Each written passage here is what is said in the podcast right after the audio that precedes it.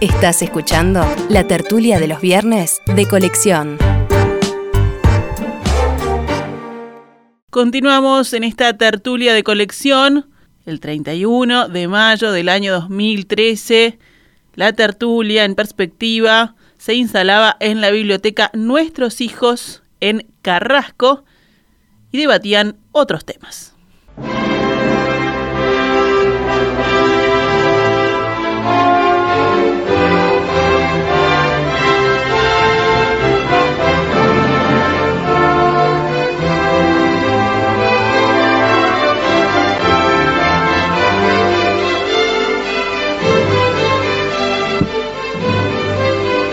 En este mes de mayo, el 22 de mayo concretamente, se cumplieron 200 años del nacimiento del compositor alemán Richard Wagner. Y Juan decía, no podemos terminar mayo sin dedicar un buen espacio a la obra de este artista. ¿Por qué, Juan? Porque era imprescindible. Bueno, Wagner es el es realmente el creador de la, de la ópera alemana, que es la otra la otra gran vertiente respecto a la ópera italiana y además ha sido un gran reformador en la música. De modo que creo que por esas razones, este, bueno, primero como creador, fíjense que antes de, antes de Wagner había dos óperas alemanas descritas por Mozart, una muy maltratada, muy maltratada por la, por la vida, que escrita por Beethoven, y las, unas pocas óperas de Carl Maria von Weber. De modo que Wagner es el, realmente el que dice hay un nuevo movimiento. Pero creo referirme en, esta primera intervención en lo más, qué es lo más importante de él. Wagner no solo era el libretista de sus óperas, es decir, tomaba, eh, escribía óperas en general sobre temas mitológicos, mitológicos germanos o medievales. Es decir, jamás, jamás eligió en un tema contemporáneo. Y además de ser el libretista, su estructura musical era muy renovadora. Wagner, si bien no fue el creador, fue el quien, quien difundió y quien mostró cómo se podía usar una idea que es el leitmotiv, el motivo conductor.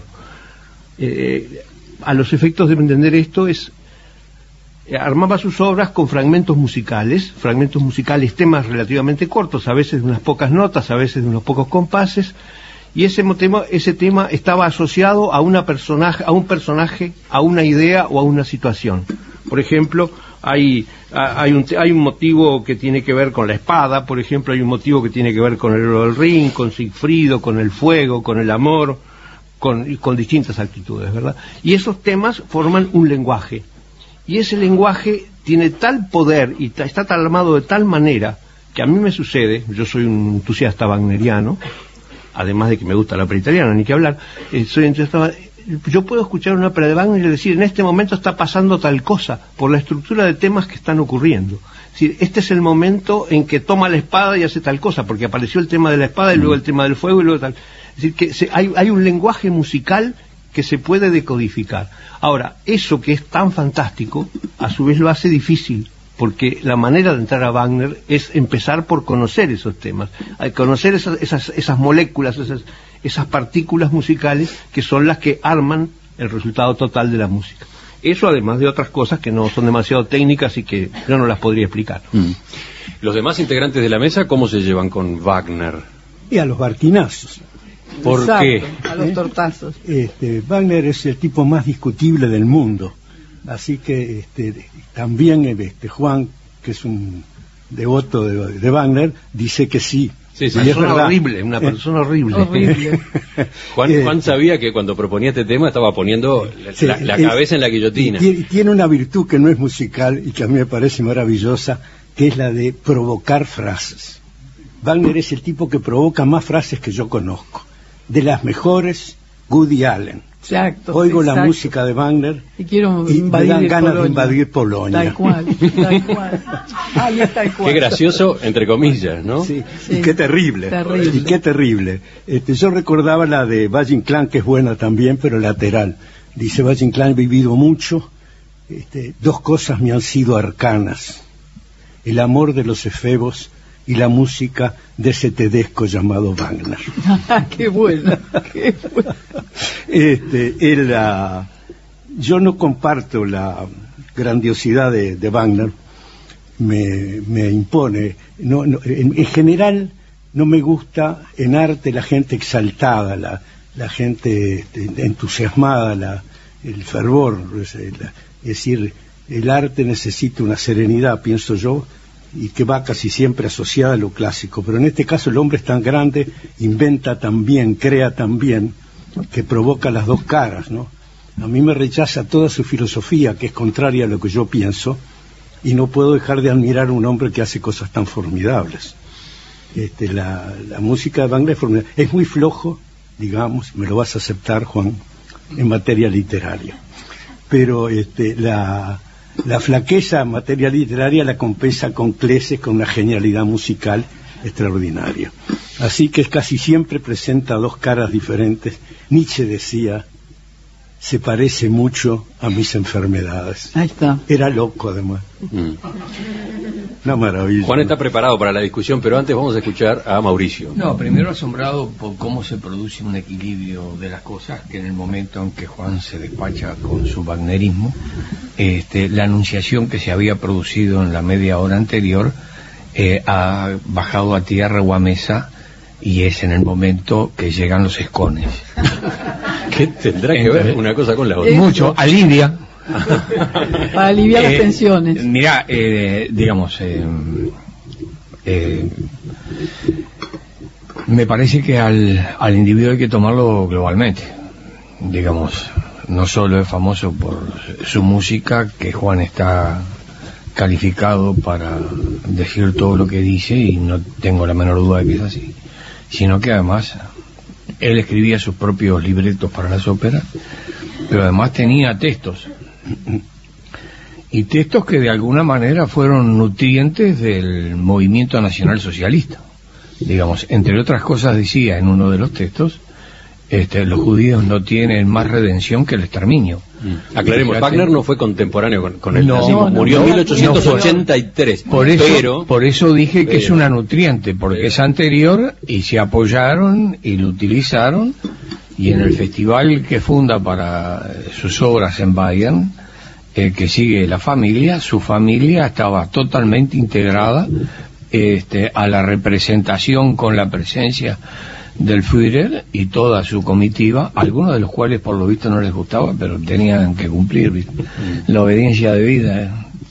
Este, entonces es bueno marcarlo que además que en todo ese periodo que se produce grandes músicos, sobre todo grandes violinistas, terminaron eh, tocando el violín antes de pasar por las cámaras de gas a la entrada de los campos de concentración. Entonces, eh, me parece em, que completa de alguna manera, sin entrar en contraposición, el panorama eh, musical de Juan. Antes de que hable Matilde, vamos a poner más música de Wagner al aire.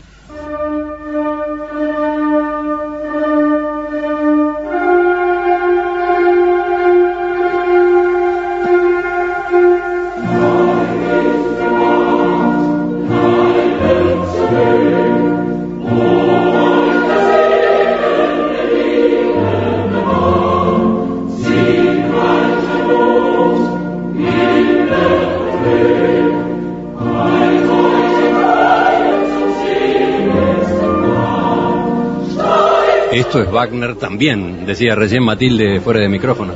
Esta la conoce todo el mundo, decía Juan por su lado. Exactamente. Y no saben que es Wagner. No saben que y no saben que es Wagner, ni saben que es cantada, ni saben que va a otra velocidad que la que... Es la ópera Lohengrin, ¿no? ¿Ah? Es de Lohengrin, es el, es el comienzo del tercer acto de Lohengrin, la, del coro nupcial. Ahí está. Eh, no, yo quería decir algo. Bueno, perdón.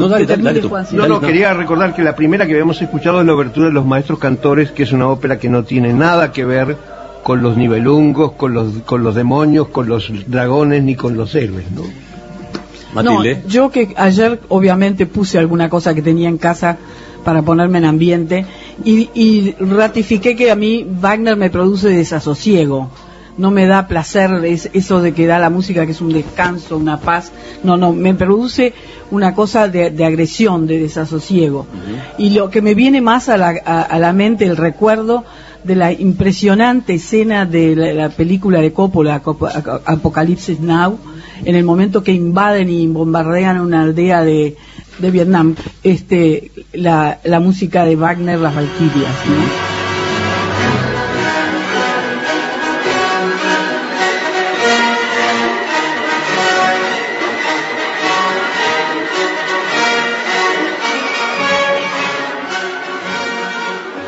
Es muy impresionante. No puedo dejar de unir una cosa con otra. No puedo dejar de reconocer que es un músico impresionante, más allá del desasosiego que me produce. Y, esa escena de Coppola tan maravillosa, bien, bien filmada, es, es, un, es una escena imborrable. Juan. Bueno, yo creo que no se puede defender a, a Wagner como persona, ¿no? Era una persona detestable, hacía todo lo posible, robaba a sus amigos, estafaba a sus amigos, se le robaba a las mujeres, en fin, de todo un poco. Y llegó al tal extremo de convencer al rey de Baviera para que le hiciera un teatro para él, en Bayreuth.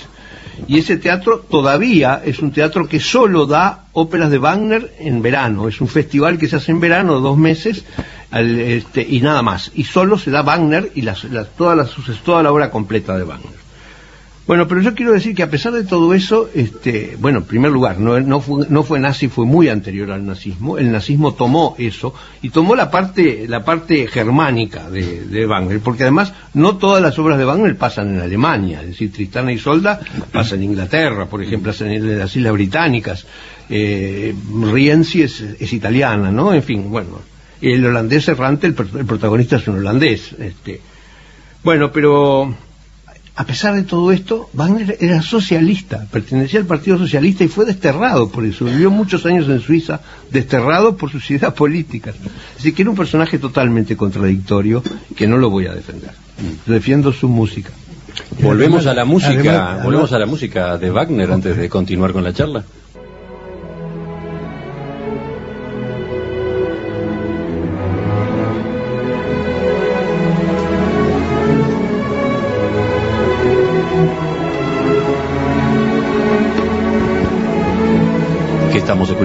Juan?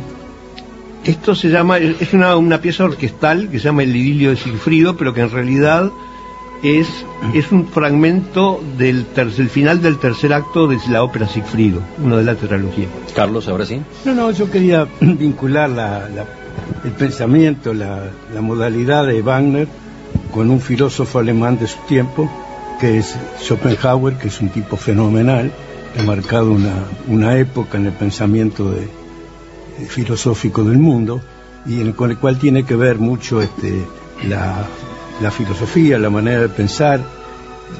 Los dos son alemanes y los dos son absolutos.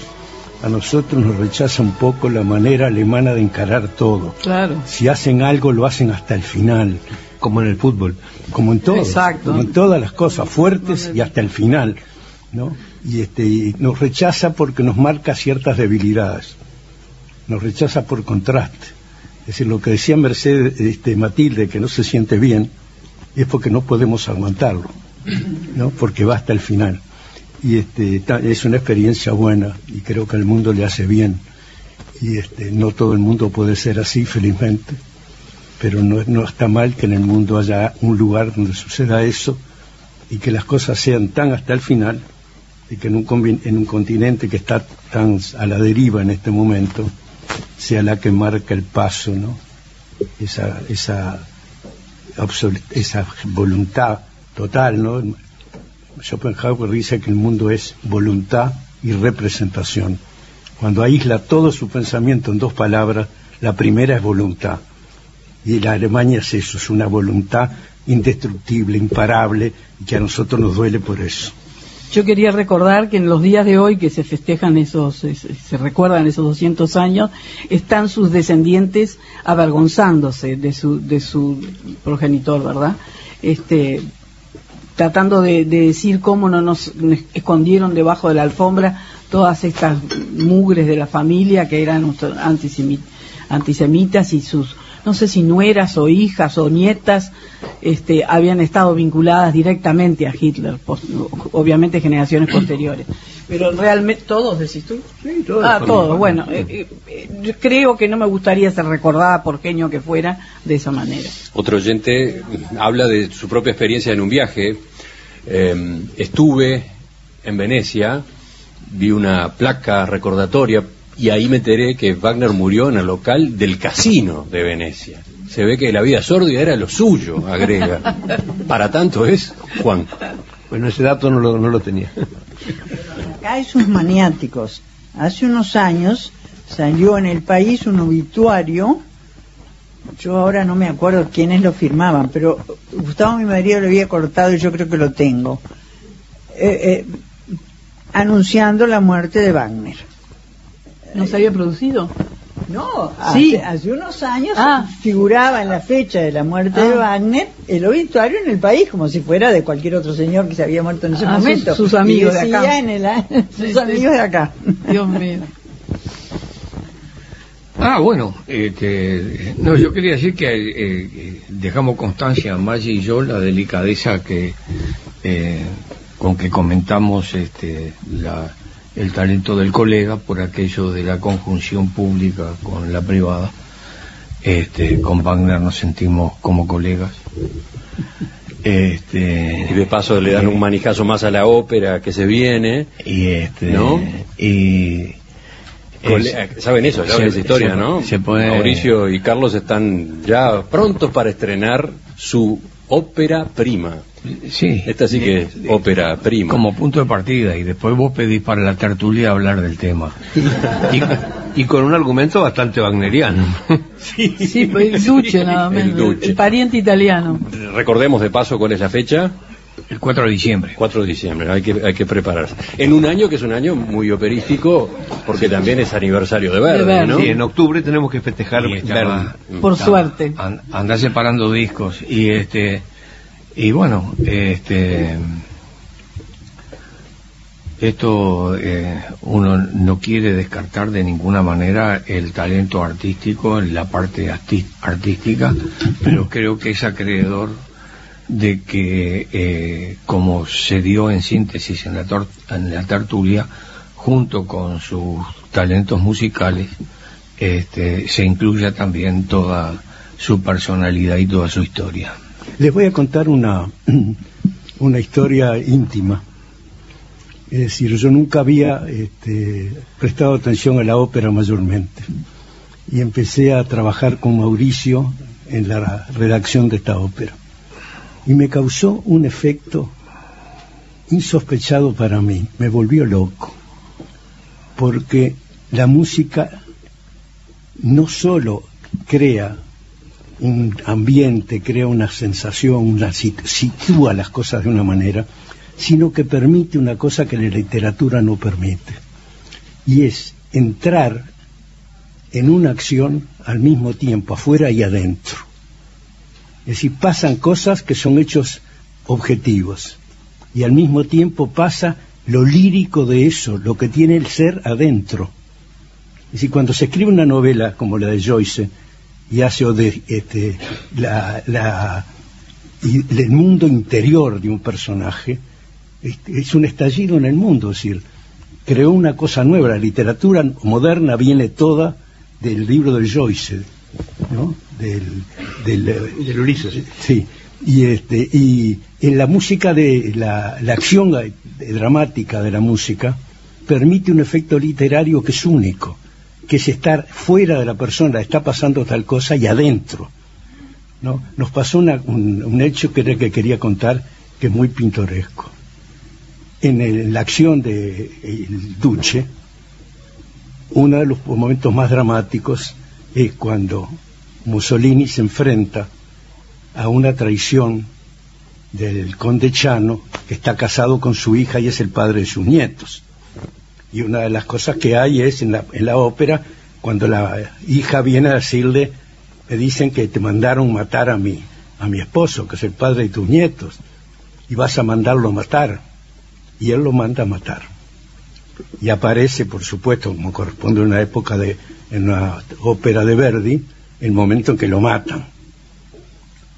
Y el momento en que lo matan, apuntamos Mauricio y yo la detonación.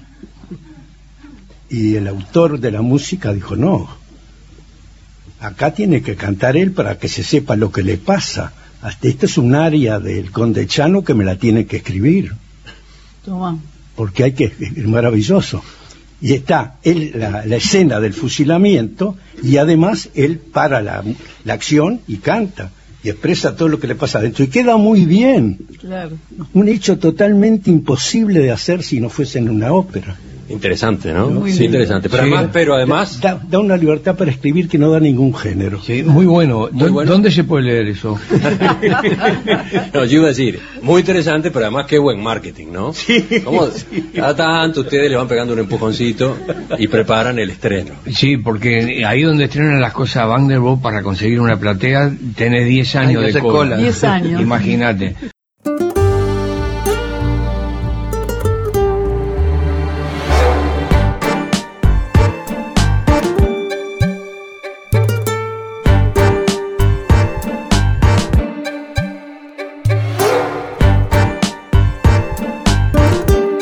Esta fue una realización de En Perspectiva Producciones.